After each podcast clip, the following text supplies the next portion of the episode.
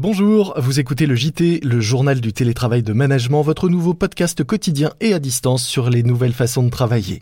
Je suis Lomique Guillot, rédacteur en chef du magazine Management, et je suis ravi d'être avec vous pour ce nouvel épisode. Comme tous les jours, nos entretiens sont enregistrés via Skype, vous excuserez donc le son pas toujours au top et les quelques coupures de liaison qu'il peut y avoir. Mais nous espérons que cela ne vous empêchera pas de profiter de nos conseils et témoignages.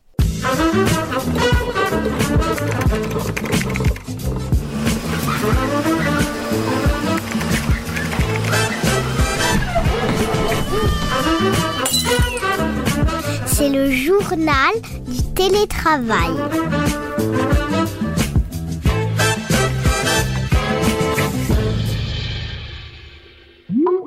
Aujourd'hui, je suis avec Jean-Marc Gauthéreau, directeur général de Slack France. Slack, c'est une célèbre plateforme de collaboration particulièrement bien adaptée au télétravail. Bonjour Jean-Marc. Bonjour Lomique. Alors, j'imagine que depuis le début du confinement, vous avez observé une très forte augmentation de l'activité sur Slack. Absolument. Je, crois qu'on euh, fait face à ce changement euh, soudain, euh, brutal, même massif et subi. Un milliard de personnes projetées en télétravail, et donc, euh, les plateformes de collaboration euh, sont massivement utilisées aujourd'hui. En ce qui concerne Slack, on a effectivement euh, à la fois beaucoup de nouveaux clients, on a une expansion des, des utilisateurs dans les, chez les clients qui utilisaient déjà Slack, et on a aussi des nouveaux usages. Donc, beaucoup, beaucoup, beaucoup de, de, trafic. la plateforme tient le choc, elle a été prévue pour ça, mais on a effectivement une hausse des messages, une hausse des vidéos calls, une hausse des, des partages de documents, une hausse de l'activité absolument extraordinaire en ce moment. Alors, vous le disiez, nouveaux clients, nouveaux utilisateurs au sein des entreprises avec un usage qui se répand dans les services bien au-delà, notamment de l'IT qui était très habitué à votre, à votre plateforme et nouveaux usages. Est-ce que vous pouvez nous en dire un petit peu plus sur ces, sur ces nouveaux usages? Et pour ceux qui ne sont pas encore habitués à votre plateforme, à quoi concrètement est-ce qu'elle sert aujourd'hui à ceux qui sont euh, confinés et en télétravail? Slack n'est pas une plateforme qui a été prévue pour le télétravail. Slack est une plateforme qui a été prévue pour gérer les flux de travail de façon moderne, quel que soit finalement l'endroit où on se trouve ou le, type de travail qu'on est amené à faire. Donc c'est une plateforme très générale qui peut traiter tout type de flux de travail. En fait, on organise euh, l'activité par euh, canaux et un canal étant un groupe collaboratif qui peut être euh, un projet, une fonction, une urgence. Par exemple, on a des comités de direction qui aujourd'hui créent un canal gestion de crise en urgence.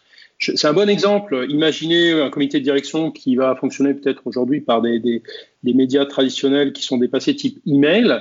On se rend compte que c'est pas du tout adapté à la nécessité de temps réel, d'information, d'échange, de prise de décision qui, qui, va devoir être extrêmement rapide, extrêmement cadencée, avec aussi une notion de coordination extrêmement forte. Donc on est capable dans la plateforme de faire en sorte qu'on a une grande transparence d'information, beaucoup d'échanges, et ça permet à chacun, finalement, dans un cadre qui est peut-être un peu plus un cadre d'autonomie, qui est le cadre aujourd'hui du, télétravail, de garder une coordination, une agilité forte, et donc de, pouvoir à tout moment euh, euh, fonctionner en mode virtuel, mais coordonné. Donc des nouvelles fonctions, bah, par exemple les ressources humaines, la finance, les ventes, euh, la relation fournisseur qui sont en train de passer sur Slack. Nous, en ce qui nous concerne, j'ai signé hier mon premier recrutement virtuel. Donc on n'a jamais vu ce, ce, candidat. Comment vous avez fait? Vous pouvez nous raconter cette propre expérience de recrutement euh, sans rencontre? Ce qui est important aujourd'hui, c'est à la fois l'expérience du candidat, mais c'est aussi gérer le flux du processus de recrutement, puisque aujourd'hui, dans la situation difficile qui est la nôtre, on peut faire face à, à des, des, difficultés opérationnelles, de disponibilité des personnes qui vont être décisionnaires, des outils, de l'intégration des outils. En réalité, nous, on a un flux de recrutement qui est totalement intégré à travers la, la plateforme Slack. Donc, on crée un canal sur euh, la prise de décision de poste, on prend des décisions, on transfère ensuite ça sur l'ouverture d'un poste et le screening de candidats. Donc, on va utiliser des outils de marché. On va ensuite passer sur la phase d'interview proprement dite. On va euh, réaliser des interviews par vidéo, euh, par call, etc., qui vont être documentées. On va ensuite faire des débriefings, prendre les décisions de recrutement et la gestion du contrat va se faire également à travers la plateforme Slack où on va activer les différents outils, le provisionnement des outils du collaborateur à distance parce qu'il va falloir qu'il ait un équipement informatique prêt au moment où il arrive dans l'entreprise. Et ce qu'on gère après dans Slack, c'est toute la phase d'onboarding parce qu'une fois qu'on a recruté la personne, mhm. c'est la montée en compétences, la capacité d'avoir des coachs, la capacité d'avoir des connexions actives.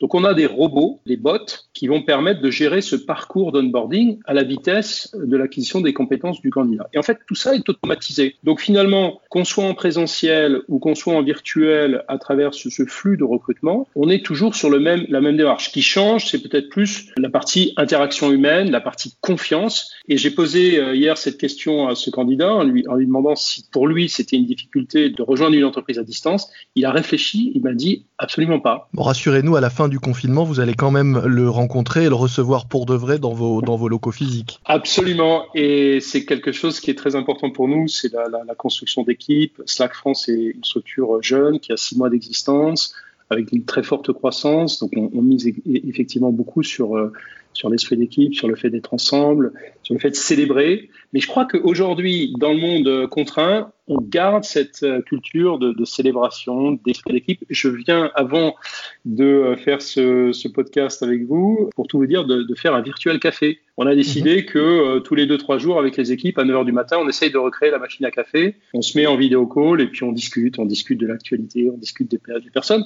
Moi, ça m'a permis de faire des, des petits sondages sur le moral, avoir aussi un sentiment en tant que manager autour de tous les signaux un petit peu faibles qu'on peut avoir dans la gestion d'équipe, qu'on a l'habitude d'avoir finalement dans ces, dans ces rencontres informelles qui se font dans un cadre de bureau.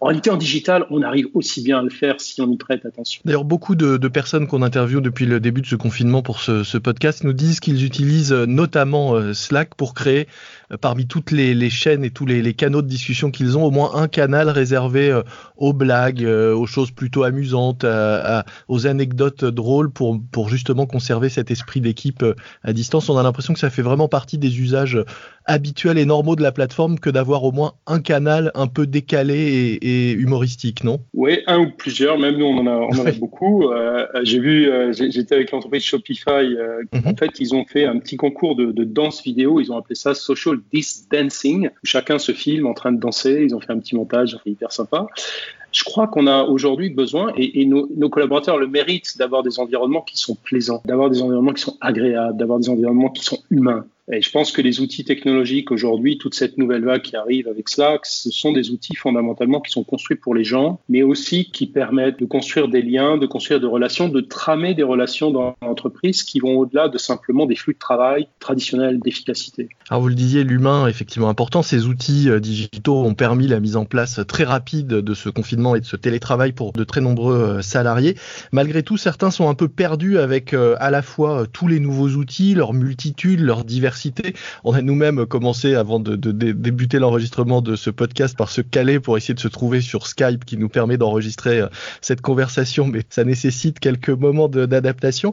Euh, Est-ce que euh, par rapport à Slack, vous diriez qu'on peut s'y mettre facilement, même si on connaissait pas l'outil avant, et comment vous accompagnez tous ces nouveaux clients et tous ces nouveaux utilisateurs qui découvrent l'outil et qui peuvent parfois être un peu perdus dans la, la masse de possibilités, de plateformes et d'outils digitaux qu'on leur propose? Je vais vous donner un exemple euh, qui n'est pas du monde de l'entreprise, qui est du monde euh, associatif. J'ai été saisi il y a 15 jours par euh, la PHP, par la cellule de crise de la PHP, pour monter en fait un réseau de, de volontaires sur Slack qui puissent délivrer du support aux personnes malades, aux familles, avec des missions du type délivrer de la nourriture, et aller rencontrer les gens, euh, et aussi des, des, services plus complexes de type informatique. Mmh. On a monté la plateforme en 6 heures. En une semaine, nous sommes montés à 20 000 volontaires sur la plateforme.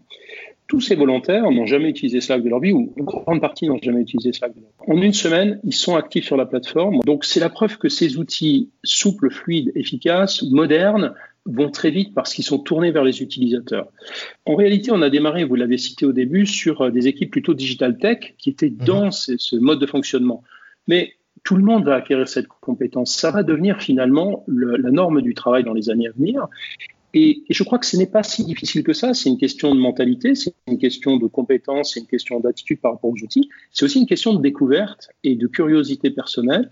Et je crois que c'est assez sympa quand vous êtes dedans de se dire, ben voilà, on a maintenant accès à des outils modernes, on peut communiquer, on peut échanger, on peut, on peut euh, utiliser toute cette intelligence collective dans l'entreprise.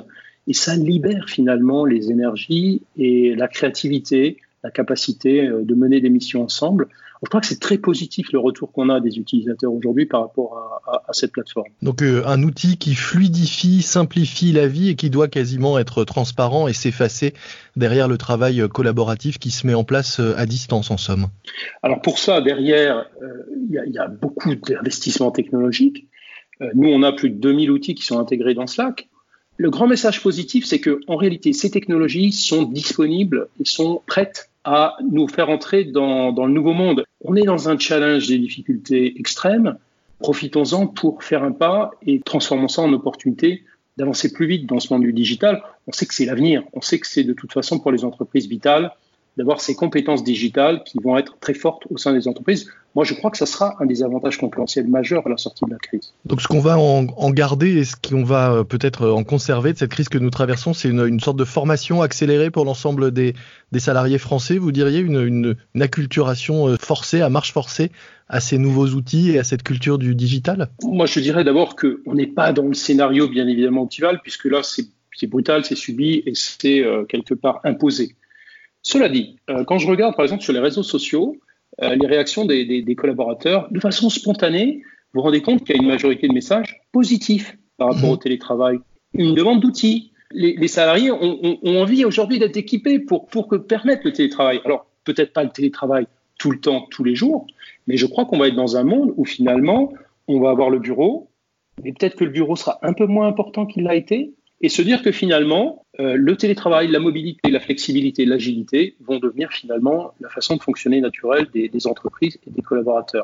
Et ça permet pour les collaborateurs aussi de mieux gérer leur vie, de mieux s'organiser, d'avoir peut-être plus de flexibilité. Ça veut dire aussi peut-être de nouveaux modes de management, plus d'autonomie, plus d'empathie, plus de responsabilisation, plus de coaching, peut-être un peu moins de contrôle également, ou en tout cas des contrôles différents. Donc je crois qu'effectivement, on se rendra compte que ça a été un moment clé pour transformer un certain nombre de pratiques de management. Il faut être prudent, et moi je crois que ça va vraiment changer euh, notre façon de travailler. On rentre dans l'ère du collaboratif de masse. Et ça, c'est quelque chose sur lequel on ne reviendra pas. Vous le disiez tout à l'heure, vous le rappeliez, Slack à l'origine n'est pas une plateforme pour le télétravail, hein, évidemment, c'est une plateforme qu'on utilise au sein euh, des entreprises. Euh, en revanche, on a vu l'usage exploser avec le, télétravail. Est-ce que vous diriez qu'à l'avenir, peut-être une, une, plateforme, une solution comme la vôtre va permettre de, non pas d'effacer les frontières, mais de permettre justement cette transition euh, régulière et qui deviendra habituelle entre le travail au bureau et le travail au domicile, en offrant un environnement de travail identique, quel que soit l'endroit où on se trouvera? Absolument. Et d'ailleurs, les, les, 12 millions de personnes qui sont sur Slack utilisent cet outil 90 minutes par jour, souvent le matin en arrivant au travail pour vérifier euh, les, updates, les différentes activités, les, les nouvelles, l'état des projets. Et puis à la fin de la journée, on termine par Slack pour mettre à jour et, se préparer pour la journée suivante. Donc on est vraiment un cadre de référence sur euh, le quotidien des, utilisateurs. Et puis également, ce qui va arriver, et je pense que ça va être une transformation fondamentale des modèles économiques, c'est aussi le collaboratif inter-entreprise. On voit bien que quand vous avez euh, des sites de commerce avec des produits qui sont en rupture de, stock, on voit bien que la capacité qu'a une entreprise à avoir un dialogue avec ses fournisseurs, avec ses clients, avec ses partenaires en temps réel, d'optimiser tous ses flux, d'être capable de réagir d'être agile de façon transversale inter-entreprise, va aussi devenir une compétence importante. Donc non seulement on va être d'un point de vue géographique, mais on va aussi être d'un point de vue des frontières de l'entreprise, dans un monde beaucoup plus ouvert, beaucoup plus collaboratif, parce que en réalité, c'est la seule façon qu'on a d'être agile et de s'adapter à l'environnement complexe qui est le nôtre.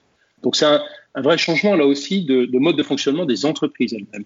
Très bien, bah nous suivrons ça de, de près. Vous êtes vous-même euh, en télétravail puisque vos bureaux sont fermés. Euh, on ne l'a pas dit, mais euh, tous les salariés évidemment de, de, ont été très tôt en télétravail dès le début du, du, confinement, même un petit peu avant en France et dans le monde entier. Vous êtes, je, si j'ai bien compris, vos bureaux sont fermés jusqu'au 31 mai, donc vous allez pouvoir expérimenter assez longtemps le, le, ce télétravail. Donc on aura peut-être l'occasion de, de, reparler de, de pratiques et de l'évolution des usages au fil, au fil des semaines de, de ce confinement que l'on vit tous. Merci à vous. Et encore une fois, pour finir sur un, message euh, positif, Lomig, on est vraiment à la, à la, disposition des entreprises pour euh, les aider à découvrir tous ces, tous ces nouveaux mondes et transformons les challenges en opportunités et, projetons-nous dans, euh, non seulement dans la gestion immédiate de la crise, mais aussi dans ce qui va arriver après, c'est-à-dire euh, bah, ce nouveau monde, ce retour de la croissance, sa nécessité d'innovation et de transformation.